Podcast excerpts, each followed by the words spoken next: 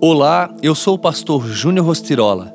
Vamos juntos ao Café com Deus Pai de hoje? Vida vitoriosa. Anteriormente, todos nós também vivíamos entre eles, satisfazendo as vontades da nossa carne, seguindo os seus desejos e pensamentos.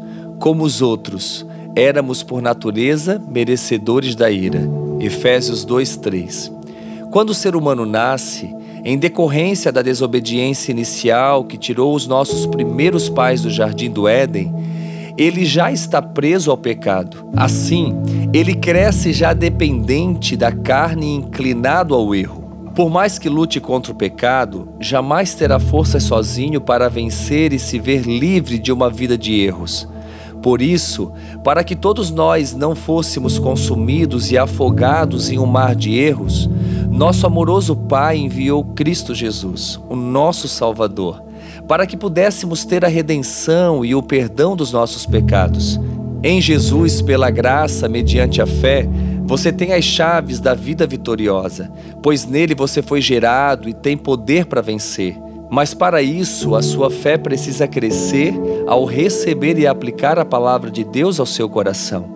Então, liberte-se do espírito escravizante do medo, porque sem a fé em Jesus, somos todos escravos do medo e da morte. Você é fruto daquilo de que se alimenta. Se a sua vida com Deus tem sido negligenciada, com certeza as obras da carne prevalecerão. Mas se tem se dedicado um tempo de intimidade com o Pai, certamente está alinhado ao coração dele, e os frutos que sua vida produz são os do Espírito. A melhor forma de desenvolver intimidade com o Pai é estudando as Sagradas Escrituras e conversando com Ele por meio da oração. Este devocional é uma ótima forma de você iniciar esse tempo.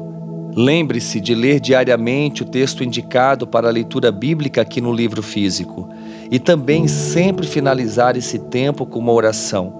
Com Cristo, você pode até passar por momentos assustadores, mas não se deixe paralisar pelo medo, porque com Ele você é mais do que vencedor. E a frase do dia diz: para você viver nas palavras de renovação, ouça a voz de Jesus.